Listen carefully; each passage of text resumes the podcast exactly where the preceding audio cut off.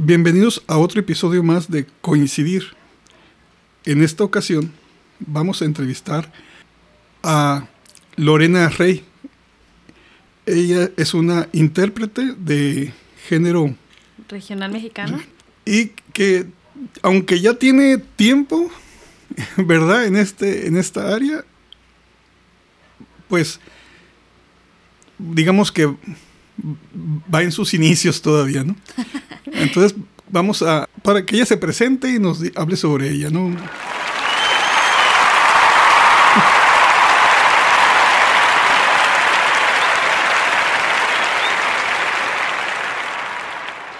Hola, ¿qué tal? ¿Qué tal a toda la audiencia del programa Coincidir? Muy buenas tardes, eh, gracias por la invitación y estoy muy contenta por esta entrevista. Y pues vamos a hablar un poquito acerca de, de mis inicios, de mi carrera, yo soy cantante regional mexicano. Inicialmente me inicié en el Instituto Tecnológico de Tijuana, en, lo que es los talleres de arte y cultura. Y es donde doy inicio a, a aprender a cantar, ¿verdad? A aprender las técnicas del canto. Y bueno, poquito a poquito me voy involucrando en diferentes tipos de canto.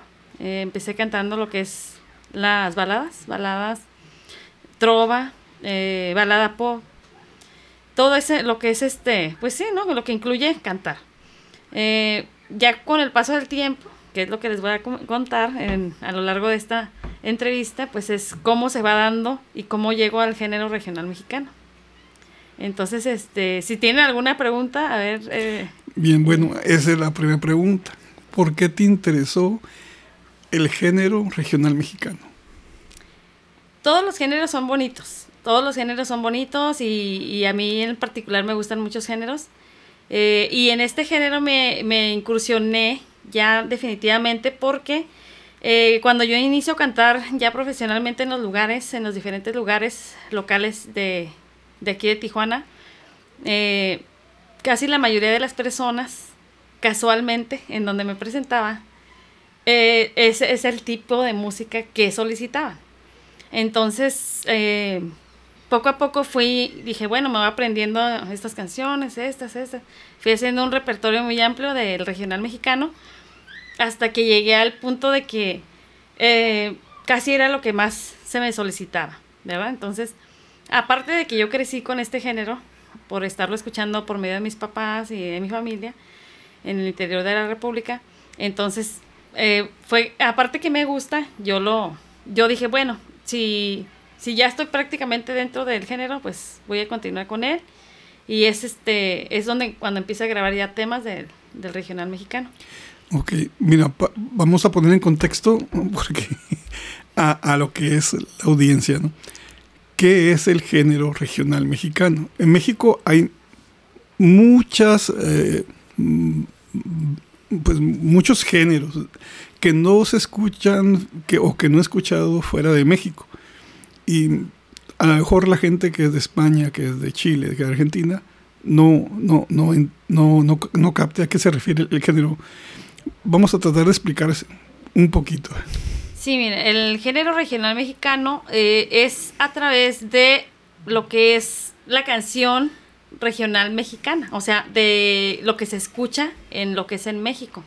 Es un género que nació aquí en México, eh, que fue creado aquí en México con instrumentos que ya se usaban en otros países como Colombia, como, como el acordeón, el, el bajo sexto, la guitarra, pero que se, se, fueron complementando y se creó el género aquí en, en México, como el de la tambora, ¿no? Que es que antiguo, iniciando era tambora y después se hizo banda, porque ya incluía más instrumentos. Entonces el género regional mexicano se enfoca a lo que es de aquí de la región de México de las regiones de México. Lo que es muy conocido fuera de México es el mariachi, ¿no? Este, ¿El mariachi también entra en el género regional mexicano? Sí, claro que sí. Es mariachi, banda, norteño. Son los tres, los tres clases de música que entran en el regional mexicano. Sí, eh, dentro del norteño, bueno, eh, propiamente dicho norteño tiene sus características, ¿no? Y, yo he escuchado muchos grupos que son diferentes combinaciones de, de instrumentos Y a mí me sonaría como que todo es norteño, pero entre ellos no, dicen, no, este es llanera, este es norteño, este es sierreño, este, ¿verdad? E, dentro de, de, esos géneros también te, te, estás inmiscuida también en, esos, en ese género norteño. Pues me he tenido oportunidad de, de cantar también con algunos grupos sierreños, con algunos grupos norteño anda. Precisamente eh, tengo un tema que, que ya grabé eh, en el año 2021, que es este un tema inédito y lo grabamos en Sinaloa con norteño banda, que es muy diferente a norteño. Okay. A norteño puro o norteño como le llamaban originalmente. Eh, ¿Por qué? Porque incluye la tuba. Entonces es una fusión ahí como de banda y norteño. la tuba da los tonos bajos, es en lugar del bajo o además del bajo. No, además, ah, en lugar del bajo, perdón. Así es. Qué interesante. Bueno, yo crecí escuchando otros géneros, otras cosas que, a lo mejor no entra en lo que es el, regional mexicano. Claro, también se escucha porque hay estaciones de radio en México y todo eso. ¿Dónde nace Lorena? ¿Dónde tiene sus primeros recuerdos? ¿Dónde? Eh, yo nací en el estado de Guanajuato, ciudad de Irapuato, mejor conocida como la ciudad de las fresas, por el, porque había mucho cultivo anteriormente de fresas ahí. Era una ciudad que eh, en sus inicios pues era mayormente productiva, productora de fresas. Eh, entonces, una ciudad, por cierto, muy bonita y muy colonial, como tipo todas las de Guanajuato, la mayoría de los, lo que son los municipios de Guanajuato son parecidos. Irapuato pues tiene muchas iglesias muy bonitas y bueno, está muy bonita la ciudad en realidad. Eh, yo nací ahí en el año, no voy a decir. Ah, no, eh, sí, está bien, está bien. Y pues ya después, como viví ahí mi infancia de los 1 a los 6 años. Después, por causa de lo que ya mis padres decidieron venirse a la frontera de Tijuana y yo llegué aquí a los 6 años. Bueno, mis recuerdos más bonitos pues son en los dos lugares, ¿no? Yo tengo prácticamente, son diferentes culturas. Ah, y mis recuerdos, como les comentaba, este, pues son prácticamente, se puede decir que ah, de, de dos culturas muy diferentes. Eh, así como recuerdo mi infancia en Guanajuato, pues también tengo el recuerdo de cuando yo llegué a vivir a Mexicali. Primero viví en Mexicali este, donde hace un calor tremendísimo, tremendísimo. Eh, eh, eh, esa ciudad tiene en, en, promedio tiene mejor el mejor la mejor temperatura de México en promedio. Sí, en promedio, porque tiene temperaturas muy bajas y temperaturas muy altas, entonces en promedio da una temperatura muy buena, pero no la tienes todo el año. Es, es totalmente, ¿cómo le llaman? Extremoso, el clima. desértico, ajá. pues eh, al final de cuentas llegamos a vivir ahí más o menos alrededor de unos 3, 4 meses. Y pues, eh, pues estábamos totalmente acostumbrados a otro clima. El clima de Guanajuato es muy bonito, muy templado. No hay extremo, ahí no hay extremo, o sea, ni, ni mucho calor ni mucho frío. Entonces, sí se nos complicó y decidimos emigrar a Tijuana, donde ya nos quedamos este, ya la mayor tiempo, el mayor tiempo eh, y pues mis recuerdos muy bonitos de Tijuana es que yo vivía al lado de la playa. Entonces todos los veranos me la pasaban en las playas de Tijuana. Y bueno, de ahí una vida normal, ¿no? Que es estudiar, seguir mi niñez, este, hasta que ya más o menos en la secundaria fue donde inicio yo en eventos, en eventos ya de la secundaria eh, que me invitaban a cantar y yo pues participaba. Entonces ahí es donde empieza todo y casualmente en ese, en ese tiempo, pues yo cantaba más, estaba un poco más enfocada en cantar canciones de pop. Que en aquel tiempo yo recuerdo mucho que no estaba muy enfocada en el, en el regional. Este, casi todas las canciones que cantaba eran de pop. Y por cierto, este, mi artista favorita en aquel tiempo, y bueno, siempre lo ha sido de Shakira. Entonces yo interpretaba muchas canciones de ella, ajá. De las primeras que grabó, no sé si recuerda, pies descalzos, todas esas canciones bonitas. Entonces, este, tuve esa oportunidad. Le digo, los géneros, al final de cuentas llegamos a la conclusión de que todos son bonitos, todos llegan a transmitir, así sea cualquier género de, de música, pero la, en realidad es el mensaje que, que, quieres llevar con la canción y la interpretación. Yo creo que eh, la diversidad es bonita y, y pues no enfocarnos al 100%, pero sí tener, ser diver, tener diversidad. O sea, a mí me gusta de todo tipo de música. Eh, así puedo cantar una balada, puedo cantar una ranchera, una cumbia, una... Este, y eso, eso es bonito, ¿por qué? Porque aprendes a cantar y aprendes cómo se cantan los diferentes géneros, porque todos tienen su forma de, de cómo se debe cantar. Cuando tú dijiste, esto es lo mío, ¿cuánto tú ya dijiste, sí me puedo dedicar a esto? Uh, bueno, eso fue cuando yo entro a la universidad, eh, que empiezo ya con los talleres de música y que me, me responsabilizo ya de decir, sí, voy a tomar los cursos de canto y, y voy a hacer lo que sea posible para aprender, para aprenderlo bien.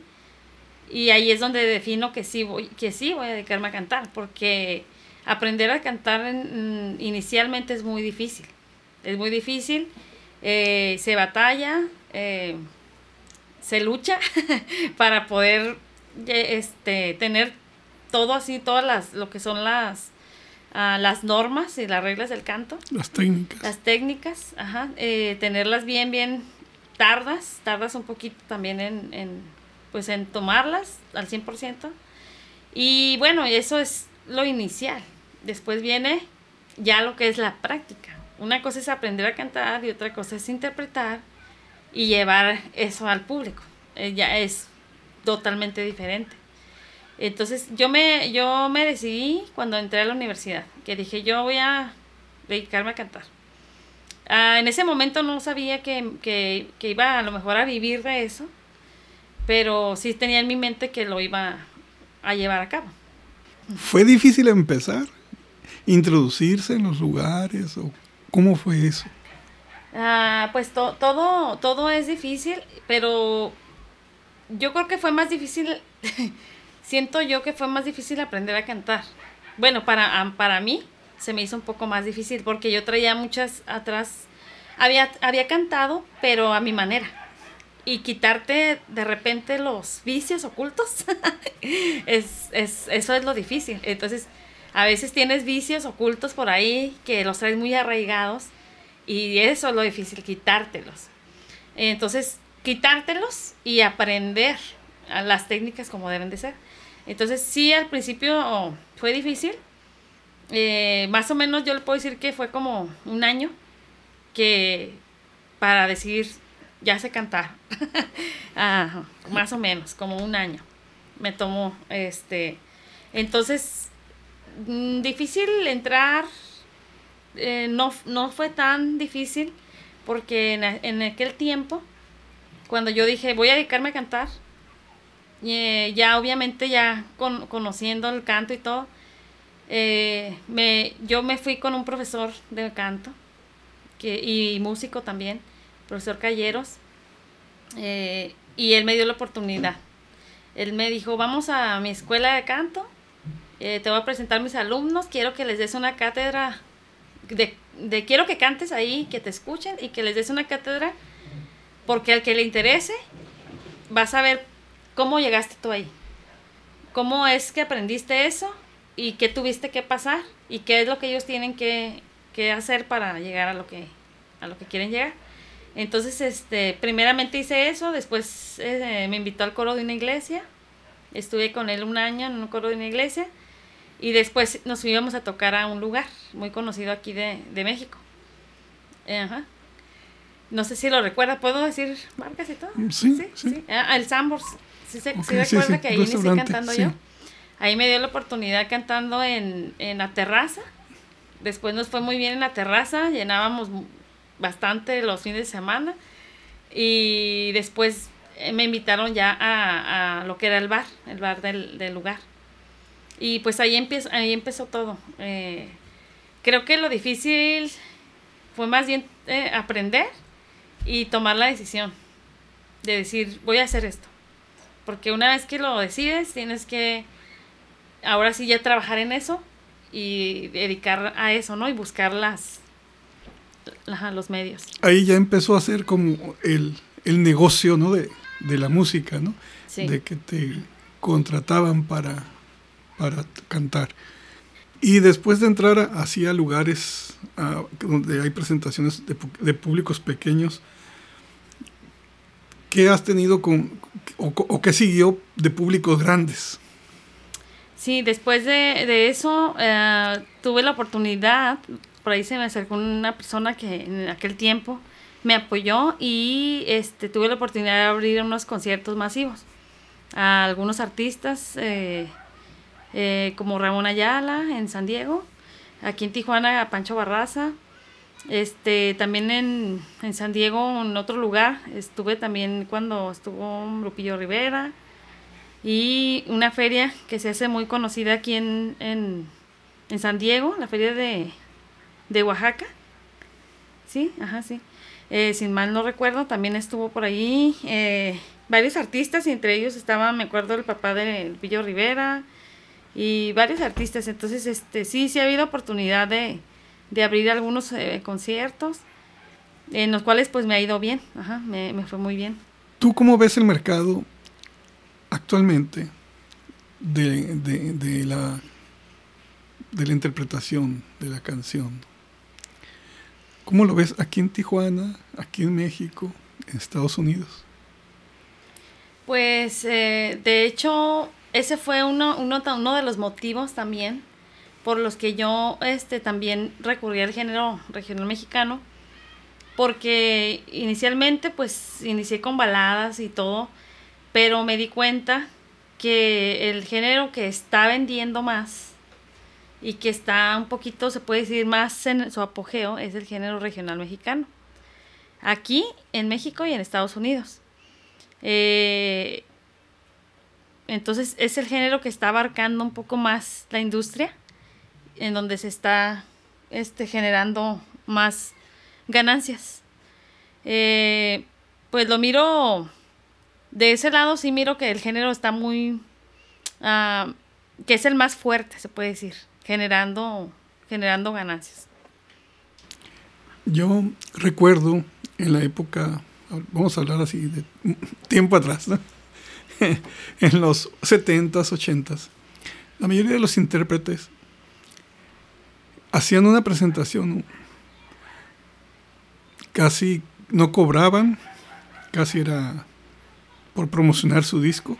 Las disqueras hacían unos buenos contratos con ellos, les pagaban muy buenas regalías. Se ven, así- como decía Lalo Elizalde, se vendían mucho los casetes, ¿no? Ganaban mucho por las ventas de los casetes. Pero empezó a entrar la piratería, yo creo en, en todas partes, ¿no? Pasó eso. Y ya no se vendían tanto los, los cassettes, después fueron los CD, los discos, discos compactos. Y la forma de, de ingreso empezó a ser más la presentación, entonces ya no cobra, ahora sí empezaron a cobrar más por las presentaciones y, y no ser nada más una forma de, de promocionar su, su grabación, ¿no? su, su, su, su producción. Yo veo que ahora tienen que, que tener espectáculo. De hecho, yo recuerdo un, un artista español decir que él no traía todo el espectáculo que presentaba en Europa aquí a México porque era traer muchos trailers eh, de, de- de equipo, que iba a estar difícil traerlos acá, ¿no? Pero porque en ese entonces casi no, no se cobraba tanto por una entrada, no eran, no eran costos exagerados para ver a un artista, ¿no? En la actualidad, no, yo veo que tienen unas producciones buenísimas los, los grandes cantantes, ¿no? Eh, me, to- me ha tocado, una vez estaba en Hermosillo, Sonora, y, y veía que pasaban trailers y trailers, y era, y todo el equipo para un concierto de Luis Miguel, ¿no? Y dices tú, bueno, ¿cómo ha cambiado la industria, ¿no? de la música? Actualmente, bueno, anteriormente, si querías tener proyección nacional, tenías que tener una entrar a la televisión.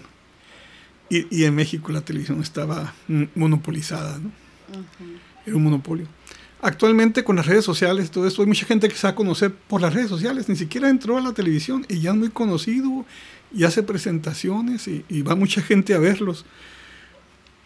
ya la televisión no es el único medio de que se dé a conocer a estas personas. Además, hay personas que nunca han pisado un foro de televisión, nunca han sido una entrevista en televisión.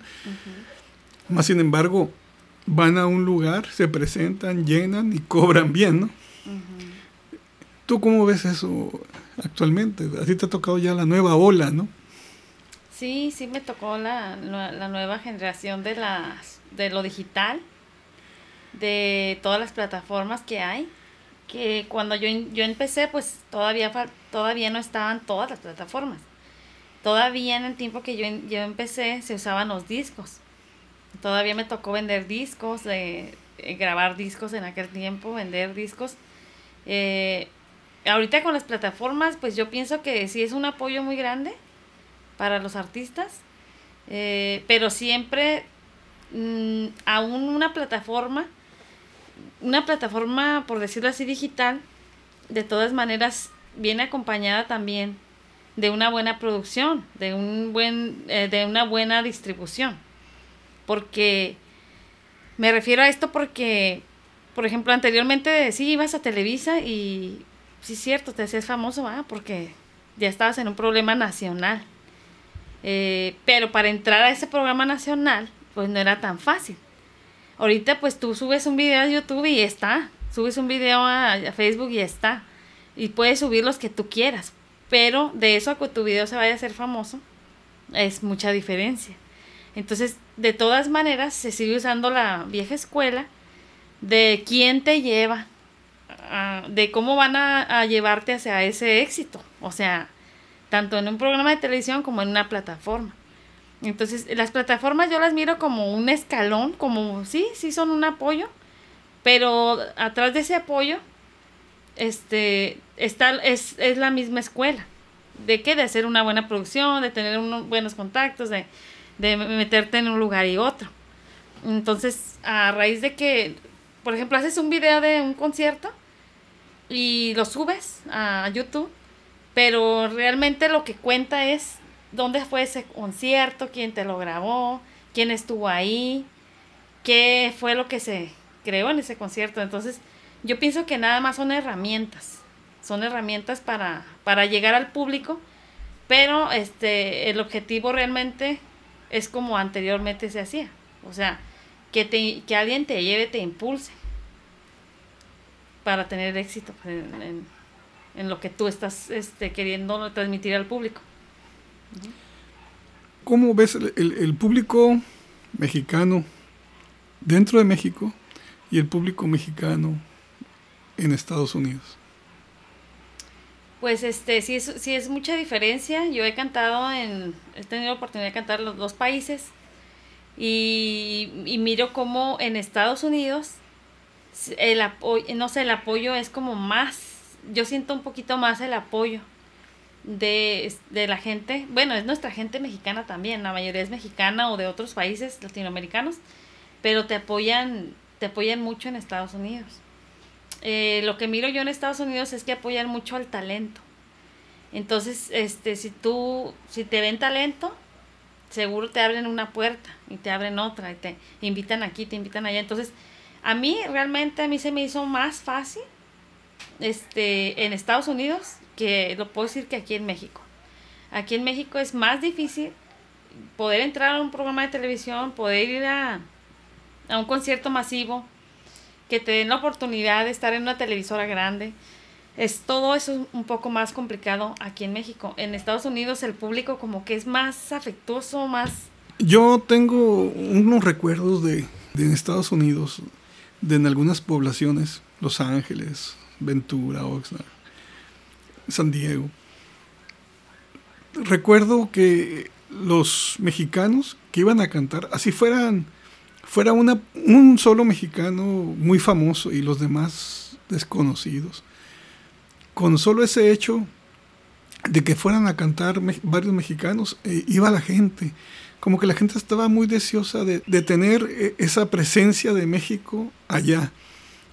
Inclusive en, los cines había gente que trabajaba en los campos de cultivo y saliendo de, del campo de cultivo, que es un trabajo muy agotador, recoger fresa, recoger verduras. es un trabajo muy, muy agotador. Saliendo de ese trabajo, se iban al cine a ver películas, que no estamos hablando del cine euromexicano, películas de, del cine que le, le llamaron aquí en México de ficheras, de, de Mario Almada, películas de, ese tipo, porque querían ver algo de México, ¿no?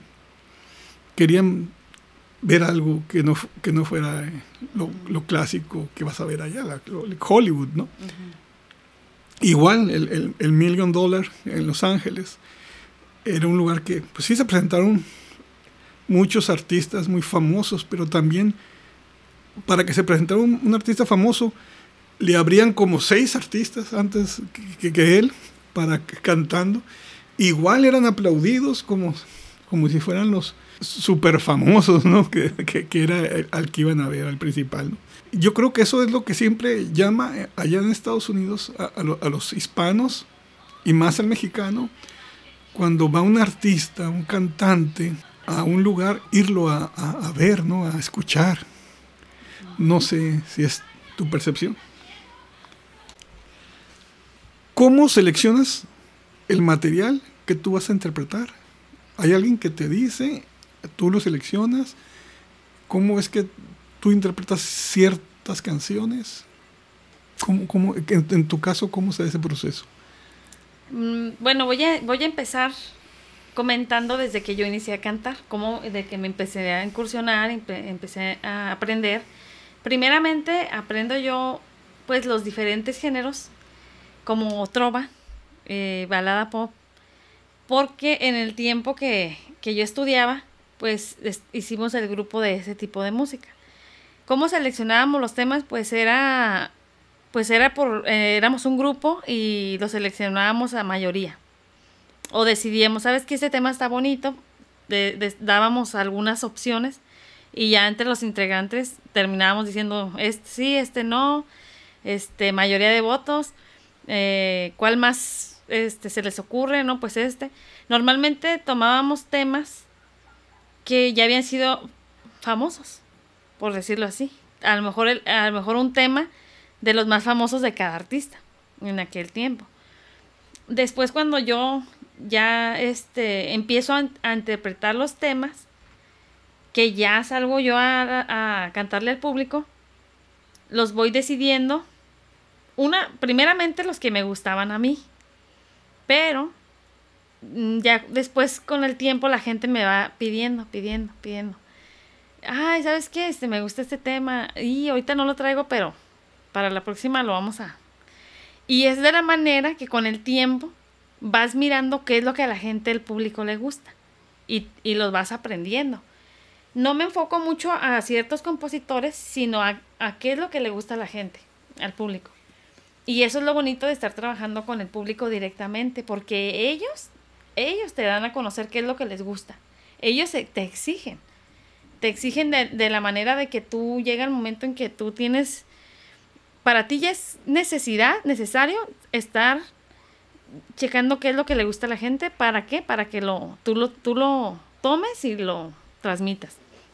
Entonces, no me enfoco en, ciertos este, compositores, sino en, que las canciones realmente tengan éxito con el público. Y pues a partir de, que hice un amplio repertorio de todos los géneros, y gracias a que el público me, pedía y me solicitaba, entonces eh, después pues yo, por ejemplo, en Regional Mexicano, yo elegía ya los temas. ¿Por qué? Porque son los temas que voy a presentar ante el público y normalmente ah, para mí sí debe de gustarme un tema. Sinceramente, si un tema a mí no me gusta, no lo canto igual yo creo que, que sí tiene uno que, como, como cantante, sentir el tema, que te guste, para que puedas dar una buena interpretación. Sí es clave. Hay muchos temas, pues, bonitos, hay otros temas que a lo mejor no son del agrado del público o de tu agrado, pero que al final de cuentas el artista es el que dice, sí lo canto. ¿Por qué? Porque puede ser que no le quede, que sí le quede. También, también hay que observar muy bien eso porque no todos los temas nos quedan. Eh, a pesar de que yo soy cantante versátil, o sea, tengo versatilidad en cantar muchos géneros, yo reconozco que no todos los temas nos quedan. Hay temas que yo los he sacado de mi lista porque sinceramente no, digo, ese tema está bonito, se escucha bonito con el artista o con otras personas, pero a mí como que no. Entonces vas quitando, vas seleccionando, por decir así, los temas que le quedan más a tu voz, que le quedan más a tu personalidad, a tu interpretación. Y esa manera es como vamos, bueno, yo en mi caso voy seleccionando, aparte de que, pues con todas las personas que he trabajado en, a lo largo de la carrera, me han apoyado en ese sentido y, me han recomendado también, y expertos músicos, y, me, o sea, me, ahora sí que me he, aprendido a través de también de músicos, de, de amigos músicos, de compositores, de mis maestros de canto. Así es como los, los hemos seleccionado. Si fueras a grabar, bueno, sabemos que vamos a grabar, vas a grabar un disco completo. Muy pronto. ¿Qué género quisieras que esté incluido ahí? O sea, ¿qué género de los que tú cantas quieres que esté incluido en su mayoría? ¿O, vas a hacer un collage de géneros? ¿O, ¿O quieres que sea un solo género? Yo quiero manejar este en las próximas grabaciones el género de banda, de banda lo que es la banda tradicional, ¿no? Con sus 12, 13 elementos. Eh, ¿Por qué? Porque es un género, bueno, a mí en lo particular me gusta mucho y ahorita está demandando mucho, está demandando mucho ese género. Y yo por, mi, por mi parte siento que ya he llenado expectativas como ranchero, balada, eh, incluso el norteño. Pero quisiera, quiero ya, ahora sí que incursionarme con la banda. Y, y pues creo, creo yo, en mi parecer, que me queda, me queda mucho el, esa música, ese tipo de música. Aparte, sería muy bueno porque, pues, siendo sinceros, la banda vende muy bien. Vende muy bien la música y, y aparte es muy reconocida, pues, a nivel mundial. Porque ya ahorita, por ejemplo, las bandas grandes ya las conocen en muchas partes del mundo, no nada más en México, en Estados Unidos, Latinoamérica, ya sabemos que casi todo ya es banda, pero también a nivel mundial ya se está reconociendo. Entonces, yo, yo tengo eso ya propuesto de que mis próximas grabaciones harán con banda. Esta música es, más alegre, más... Eh, ¿Qué podemos decir? ¿Cómo podías etiquetarla a la banda? pues como una, como una música así muy alegre, este, que te motiva, te motiva a, a sentirte bien. Ah, así como son canciones de dolor y despecho, también hay canciones para bailar, canciones para disfrutar. Pero el ritmo realmente de todos estos instrumentos hacen que, que todas las canciones se escuchen bien. Así sea de despecho, la canción de, de, de baile, en realidad es un género muy que llena mucho, llena los espacios, entonces te hace, hace sentir bien en el momento que, que la escuchas. Y, y, es por eso que tiene tanto éxito, creo yo, entre, entre el público, porque te llena, te llena todos los espacios de, se puede decir, sonoros de tu cuerpo, y es inevitable no sentirla, ¿no? Porque muchos instrumentos al, al mismo tiempo y y entonces sí, sí, como que sí llena el género mucho al público. Dentro de, no más de la banda, sino también del, del norteño, escuchamos una variante que es el corrido. Y, y, el corrido, para los que no han escuchado estos géneros, es como contar la historia, ¿no? De algo, de algo que, fue histórico, que, fue de la historia nacional, o algo que ocurrió a alguien que se hizo famoso por alguna razón. ¿Tú incluirías también ese género en, tus grabaciones, en tus interpretaciones, los, corridos?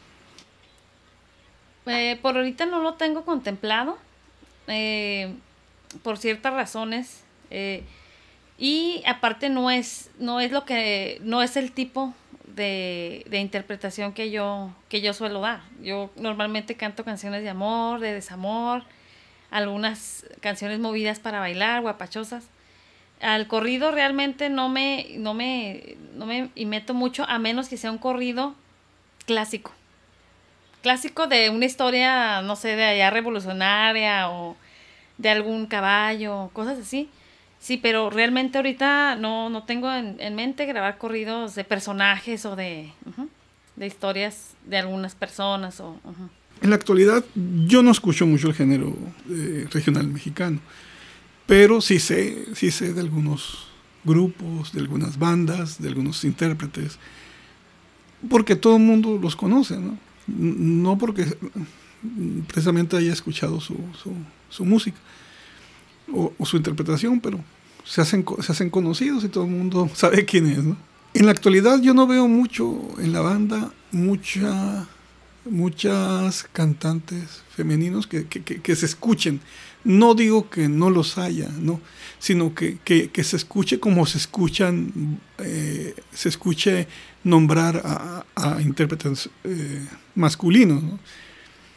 ¿Tú cómo ves ese mercado? Sí, el mercado está realmente muy reñido. Se puede decir que está, todavía hay un poquito de machismo en ese sentido. ¿Por qué? Porque no es lo mismo darle la oportunidad a una mujer que cante con banda que a un hombre. Siempre va a ser una distinción ahí y siempre va a haber como un favoritismo. Todavía lo hay. Le digo porque yo lo he vivido este, de que se le da más oportunidad a los hombres en ese, en ese género, en la banda. Pero sin embargo, yo creo que cuando sabes manejar muy bien el, estilo de banda y lo sabes llevar y eh, hay la oportunidad ahí. ¿Por qué? Porque no es nada más decir voy a cantar banda porque se me dio la gana. Este, tienes que entrarle al género, conocerlo y saber cómo cantarlo, porque el estilo de banda es muy diferente a cualquier otro estilo. No cualquiera va a cantar una canción de banda y ya se le va a escuchar bien. Entonces tienes que saberlo interpretar, primeramente digerir cómo, cómo lo vas a interpretar para que te escuches en ese género, no te salgas del, del género y puedas atraer al público. Entonces, a mí en mi experiencia, siendo mujer, me, se me ha complicado un poco, pero las pocas veces que he tenido la oportunidad de presentarme con banda en vivo, me ha ido bien. Porque he, sabido manejar los tiempos, he sabido manejar los tonos y, y sabes cuándo entrar y cómo llevar a la banda. Es, eso es lo importante aquí, cómo llevar a la banda. Porque estás hablando que son 12, 13 integrantes. Entonces, el que va llevando la batuta es el cantante. Cantante le va prácticamente dando los tiempos y dando los tonos a la, a la banda. Entonces, por eso es cuestión de que tienes que, ah, es la práctica, es la práctica. No puedes decir, ah, voy a cantar una canción de banda en el momento que te dé la gana. No. Primero tienes que estudiarla para ver dónde se, cómo se entra, cómo se sale, cómo se sale, cómo se eh, termina la, la, canción, los temas y cómo puedes ir tú ir llevando a la banda que te vaya siguiendo sobre todo los el tema del, de, lo, de la entonación, de, la, de los tonos, porque como dice usted, o sea, la banda normalmente está hecha para hombres. Entonces los tonos de hombre a mujer varían muchísimo. Y es donde las bandas se les complica un poquito hacer el cambio de tono. Más sin embargo, muchos ya, ya ha habido muchas cantantes eh, que están incursionando en la banda, entonces eso ha hecho que las bandas tengan que también aprender los tonos de mujer. Y no sé si le ha tocado escuchar muchas canciones baladas muy bonitas de tiempos de los noventas, baladas de Rocío Durcal, de, de Lupita Alessio incluso, eh, hechas con banda. ¿Sí le ha tocado escucharlas? Sí, claro. Entonces, quedan muy bonitas, o sea, quedan bonitas porque lleva la misma tonalidad.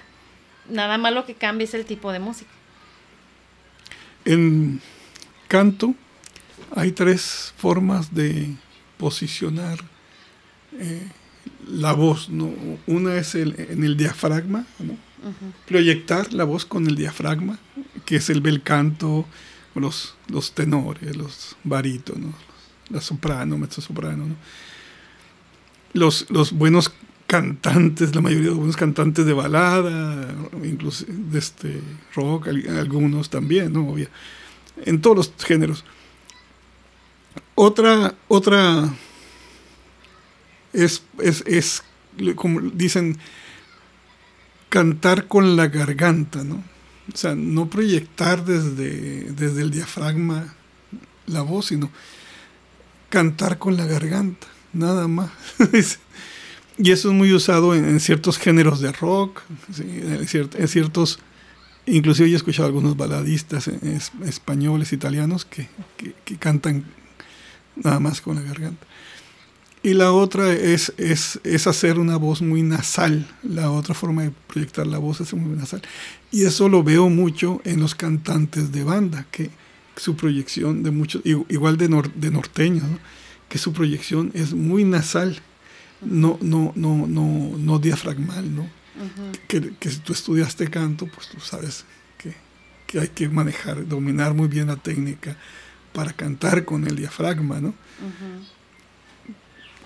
en, tu, en tu caso, tú, tú cantas con el diafragma, ¿no? Tú, aunque sean canciones de banda, ¿no? Sí, sí. Este, cualquier género que yo cante es, el, es la misma técnica. Es, es la colocación en el estómago, en el diafragma.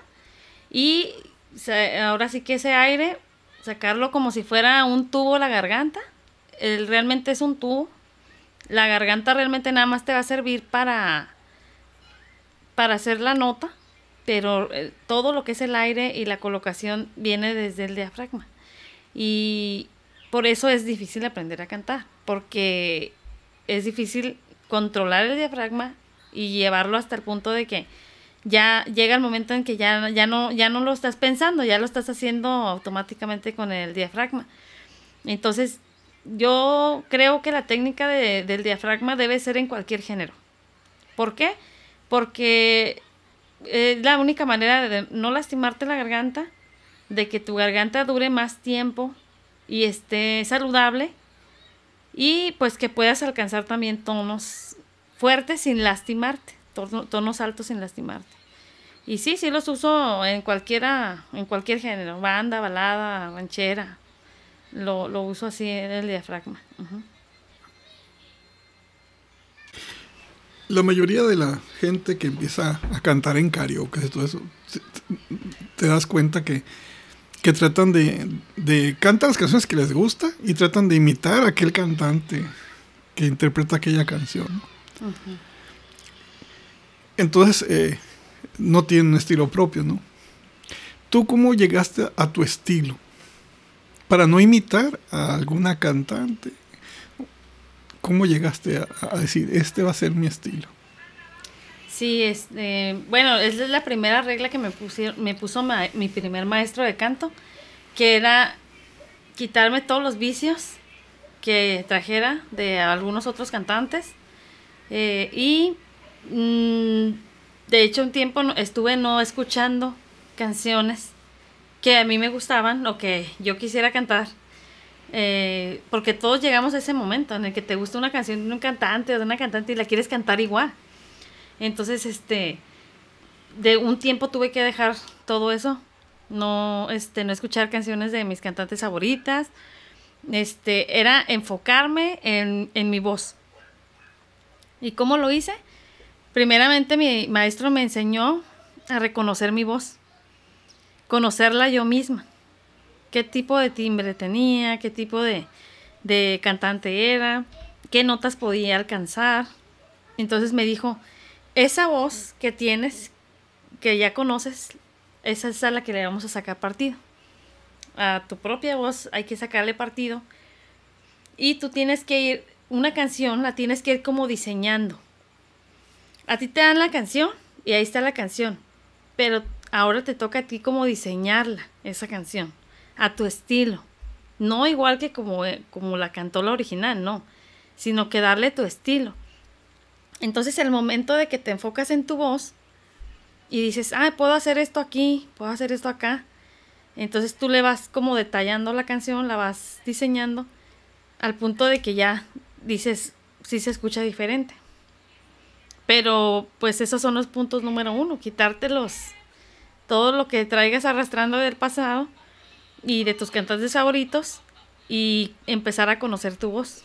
A la gente nueva que te has tocado, te has topado con ellos, que te ha tocado coincidir y que va empezando. Ahora sí que, quieren, o los que quieren empezar. ¿Tú qué les podrías decir a esa persona? ¿E, ¿Es, es negocio, no es negocio? Vete por aquí o vete por allá. ¿Qué les dirías? Yo les diría que primeramente eh, no lo tienen que ver primeramente como un negocio. Lo tienen que ver primero como un gusto, por hacerlo como por un gusto, porque es tu pasión y te gusta, para que sepas que eso realmente es lo que te gusta y aunque no ganes lo vas a seguir haciendo.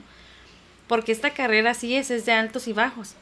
Entonces yo pienso que esta carrera no es como cualquier otro trabajo que vas y lo haces porque, por necesidad o porque, ay, qué flojera era mi trabajo, pero ni, modo me están pagando, ¿no? Y aquí realmente se puede decir que es trabajo, pero es un trabajo que lo, lo desarrollas con gusto. Y te, te, te llena de satisfacción hacerlo, entonces en ese momento, con un aplauso o con una invitación o con, a lo mejor con eso se siente ya a veces pagado el artista. Y yo creo que al principio tiene que ser así. Porque si lo quieres ver como un negocio, te puedes decepcionar muy pronto. Y de hecho a muchos les ha pasado. No, es que yo no, esto no, no es lo mío. Es cuando se dan cuenta que, que no eras, a lo mejor no era totalmente su pasión, sino que ellos lo estaban mirando como un negocio, como un, como algo diferente, ¿no? Como un trabajo. Entonces yo pienso que la recompensa es cuando tú lo miras porque te gusta, lo empiezas a desarrollar y sientes que es tu pasión y sientes que ya no lo vas a poder dejar aunque no ganes. en, en, realidad ese es un verdadero artista, el que lo hace hasta que, hasta sin saber hasta dónde va a llegar. Y eso mismo te va llevando a, a más y más. ¿Por qué? Porque no desistes, porque continúas y sin querer queriendo llegas a un punto donde de repente dices, oh, ya estoy aquí. ¿Verdad?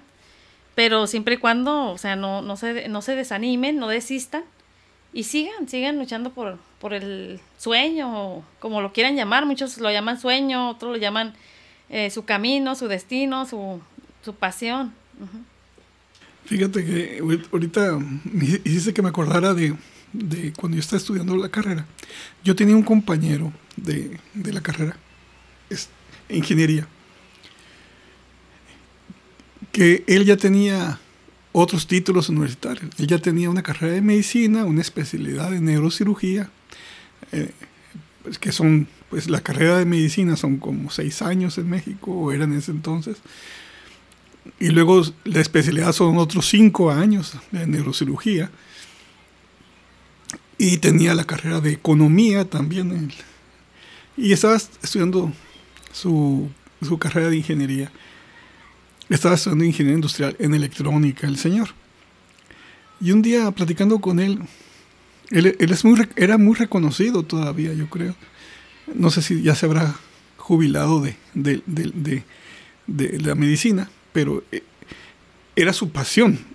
Entonces, él, él decía, es que tú tienes que saber en qué eres bueno y en eso dedicarte y tarde o temprano va a venir el, lo demás, ¿no? como ahora lo económico, podría ser eso lo demás, ¿no? se, dice mucho que el cantante o el artista en general vive del aplauso. ¿Tú cómo ves eso? ¿Qué sería más importante para ti en una presentación? ¿Que te pagaran mucho aunque no te aplaudiera nadie o que te aplaudieran todos aunque no te pagaran? Pues que me aplaudieran todos, eso es lo más importante, porque, bueno, como en mi experiencia ya lo he vivido eso, o sea, he vivido la experiencia de que a lo mejor fui a un evento y no me pagaron, pero salí satisfactoriamente contenta, o sea, satisfecha por el, por ahora sí por la respuesta del público. Y eso es más satisfactorio que un dinero creo yo, yo en, en, mi pensamiento, ¿por qué? Porque sabes que lo que estás haciendo, lo estás haciendo bien. Y eso es muy cierto lo que dijo ese médico, porque sí es cierto.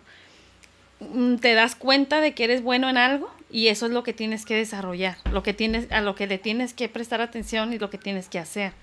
Porque si lo estás haciendo bien y aparte tú te sientes bien, pues digo yo, ¿para qué buscarle a más, no? Y el, el, cantante es así, al principio, la verdad, vive los aplausos. Es, es una realidad. Pero, de, pero de, de, esa satisfacción es de la manera que el cantante puede continuar. Yo creo que si no hubiera aplausos y si no hubiera buenos créditos o buenas respuestas del público, o también no nada más del público, simplemente también de, de los que trabajan a tu alrededor, pues no, no avanzarías, no avanzarías en, en, esto porque es realmente difícil. Aquí es como cualquier otra carrera, para llegar hay que tener talento y hay que, hay que tener gracia y hay que saber, saber este, ahora sí que conquistar al público.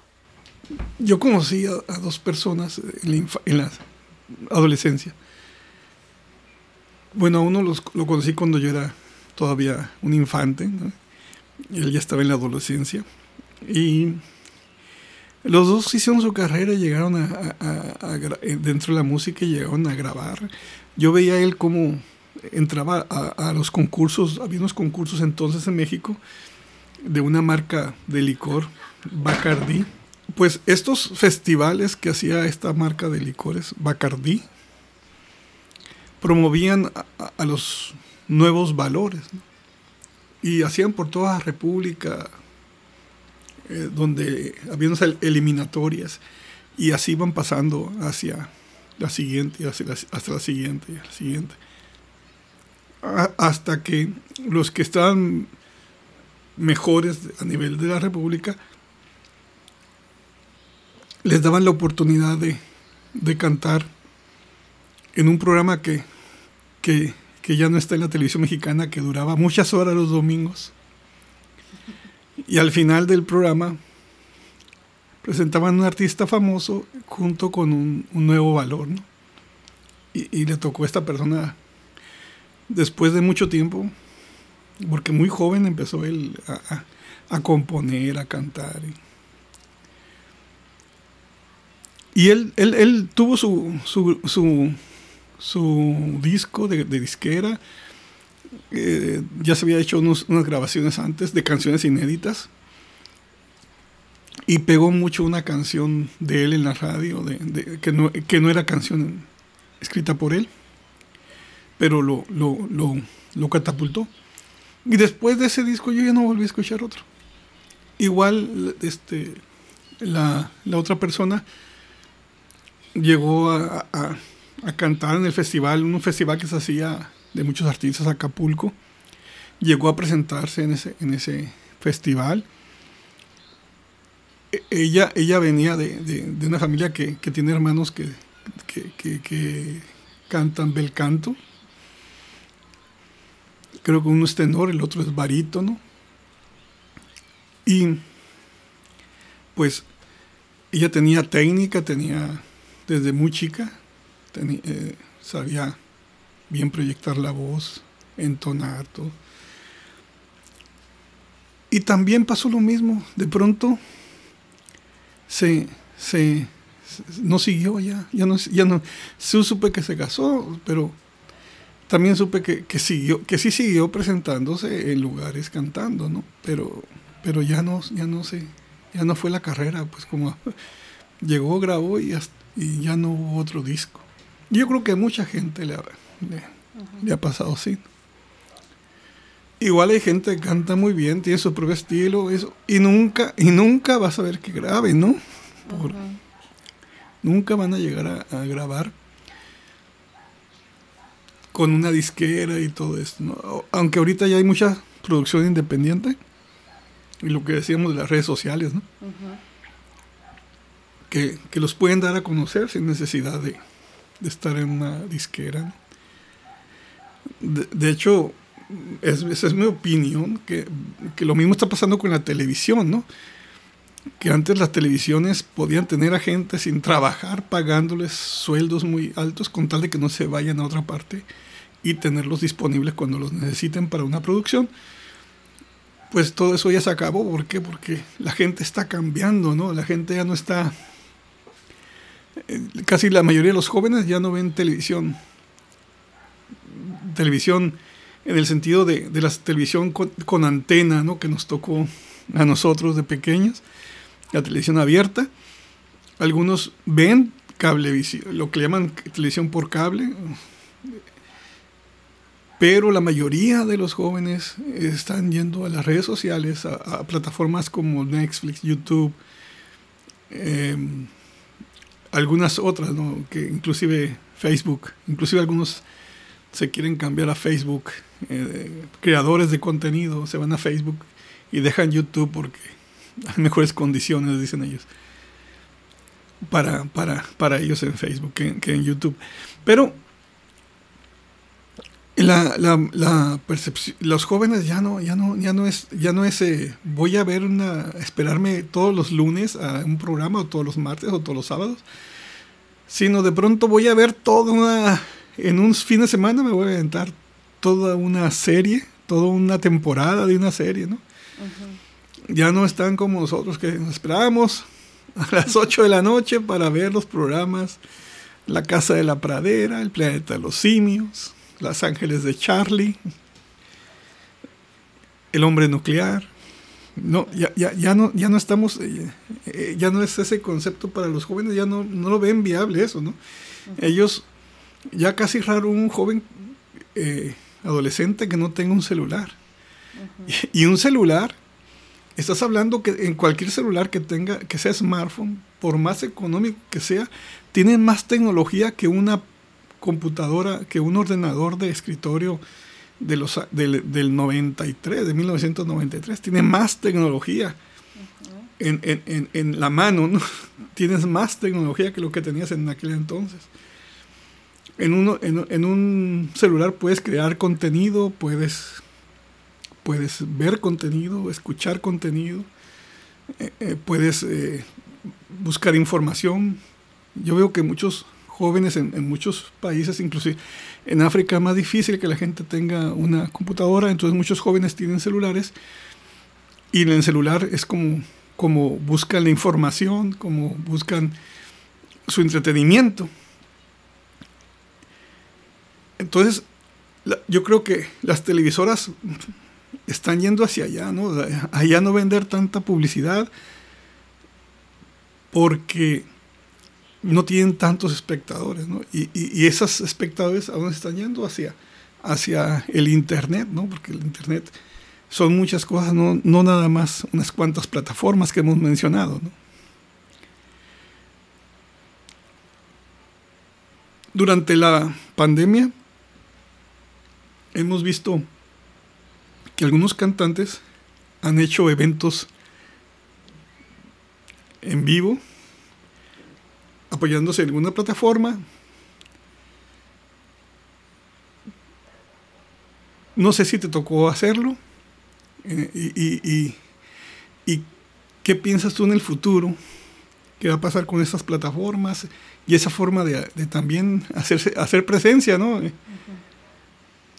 Sí, yo creo que, que sí es importante ya tenerlo también en eso ya como un hecho de que tenemos que entrar a hacer, eh, se puede decir, espectáculos por medio de las plataformas. Y más ahorita por la pandemia, porque no es tan fácil hacer un evento en cualquier lugar por las restricciones que hay. Entonces, con más razón, yo creo que se debe de tomar en cuenta estar haciendo algún concierto, algún en vivo en una plataforma para estar haciendo presencia y ahorita eso es lo que mueve el mundo, las plataformas. De hecho, yo hablando con varios, con varias personas que, es que se han dedicado toda la vida a la música, que han sido productores, promotores y managers y, y incluso que han llevado carreras de artistas, todos me han dicho lo mismo hasta ahorita. Me han dicho, no va a llegar a ser el mejor cantante el número uno, porque es el mejor cantante puedes tener la, la mejor voz del mundo, pero si no te escuchan, si no te das a conocer, si no estás haciendo diariamente presencia en las plataformas, difícilmente vas a llegar. ¿Por qué? Porque todas las, las, promotoras ahorita, todas las disqueras, por decirlo así, se están fijando en eso. El momento en que miran a un artista, lo primero que miran es sus redes sociales. ¿Cuántas vistas tiene en YouTube? ¿Cuántos likes tiene en Facebook?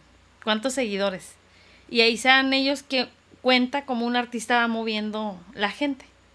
y como e, si ellos les conviene ese artista, ¿verdad? Porque si trae su gente, su propio público. Y antes era totalmente al revés, era diferente. Eh, las disqueras agarraban a un artista y ellos lo hacían. Ellos hacían ese artista, o sea, le metían la publicidad por todos lados. Y ahorita no es así. Ahorita el artista tiene que estar haciendo lo suyo, su parte, eh, que lo miro yo como que es por medio de lo digital, está un poquito más fácil, lo tenemos más fácil, porque son herramientas, pero al final de cuentas, por eso es que el artista está batallando ahorita. ¿Por qué? Porque eh, en los medios están, pero a veces es difícil cómo hacerlo, cómo, cómo, qué hacer para que eso sobresalga en la plataforma. Eh, y antes, ¿qué hacía la disquera? La disquera te hacía. Te hacía tu video, te hacía tu canción, te hacía tu... Todo te hacía hasta los vestuarios. O sea, te hacían completito de pieza a cabeza. Y ahorita el artista este, tiene que hacer solo. O sea, y eso quiere decir que el artista, a pesar de todas estas plataformas y todo, tiene, se me, tiene más responsabilidad, más trabajo que hacer, porque es, él mismo tiene que proyectar, o sea, él mismo tiene que, que hacer su propio estilo, él mismo tiene que eh, hacer sus, tal vez hasta sus grabaciones, estar día con día presente en las plataformas y pareciera fácil, pero sí es, sí es, es como un trabajo de todos los días, de todos los días estar conectándote con, con el público.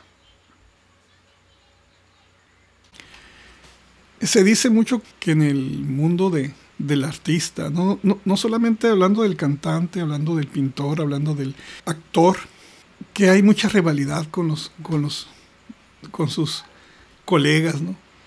¿Tú has sentido eso en, el medio, que, ha habido una rivalidad? O, nunca tú has sentido eso? Que, que, hay alguien que, te haya puesto como la zancadilla, como dicen, o algo así. ¿Tú has, tú has tenido esa percepción? Que, que sí, o, o, más bien, ¿tú piensas que sí eh, eh, hay eso en, el, en, el, mundo de la, de la canción? Sí, no, de hecho existe hasta desde los niveles más, este, se puede decir iniciales hasta eso existe y es real. Y yo lo viví, de hecho, cuando inicié a cantar, lo viví en los, en los propios talleres de música de mi escuela, con las cantantes que ya estaban ahí. Entonces, siempre va a haber eso. Y en el medio artístico, ya profesionalmente, no se diga. Que te topas con alguna cantante por ahí o con... Ah, incluso me ha tocado hombres también, no nada más mujeres. Me han tocado hombres que de repente, sobre todo se mira mucho cuando terminas de cantar y que ven la respuesta del público y ahí es donde empieza todo. ¿Por qué? Porque al inicio cuando te presentan y todo, ah, hola, sí, muy bien y todo, pero cuando ya terminas de cantar y ven que el público reaccionó de buena manera o que tuviste mucho éxito con el público, como que ya cambia, ya cambia la percepción de los artistas hacia, hacia los artistas, ¿no? Y no, no digo que todos, pero la gran mayoría son muy celosos. Este, y hay mucho celo, mucho celo profesional ya andando en el medio. Entonces, este, yo, por ejemplo, ¿cómo evito eso? Este, pues algo que no miro, eh, me voy a lo mío, doy lo mejor de mí. Eh, he tenido la suerte, gracias a Dios, que en cualquier lugar que me he presentado me ha ido muy bien. Nunca me han aguichado, nunca me han eh, aventado botes, ni nada por el estilo. Entonces, he tenido esa, esa gran suerte de que en todos los lugares me ha ido muy bien y he sentido esa sensación de parte de algunos cantantes, tanto hombres como mujeres, de, ser celosos en ese sentido y de, celar o envidiar en ese momento tu, tu éxito con el público, ¿no? Y he tenido también algunos malos momentos, incluso con músicos. Con músicos hay músicos muy celosos, músicos muy, se puede decir, pues egoístas también en el sentido de que no, no quieren verte lucirte. Entonces a mí me han, incluso me han a veces tocado algunos grupos eh, en tonos que no son míos. sabiendo que no son mis tonos para hacerme quedar mal. Entonces, ya a partir de todo eso, de todos esos momentos que he vivido, he tenido que tomar precauciones. Yo ya soy muy, muy precavida en ese sentido. Eh, si voy a tocar con algún grupo, primeramente le, les exijo que sepan mi tono. Y si no se sabe mi tono, prefiero cantar con mi pista. Porque lo tengo bien, bien, bien sabido. Prefiero cantar con mi pista a que algún grupo me haga un, me toque de, de manera incorrecta. Bueno, pues uh, hasta aquí vamos a, dejar esta entrevista para, para hacer una posterior, ¿no? Después con, con nuevas noticias, ¿no? Eh, a nombre mío y, y, de, los que hacemos el colectivo de, de Radio Capullo y, y, de coincidir, te doy las gracias por haber aceptado esta entrevista. Y esperemos tener más éxitos, ¿no? que tu carrera vaya en ascenso. Sí, muchas gracias. Muchas gracias también a, a su programa. Eh, espero también que tenga mucho éxito y que sí haya otra entrevista posteriormente, donde pueda darles más información, ¿verdad?, de, de mi carrera. Y para seguir platicando de estos temas tan interesantes de que conlleva todo lo que es la música, ¿no? Sí, gracias. Muchas gracias. Pues nos despedimos. Ya saben, eh, eh, compartan estos audios para que más gente los escuche. Apoyen al proyecto compartiendo en sus redes sociales, dando like, tocando la, la campanita y suscribiéndose. Gracias.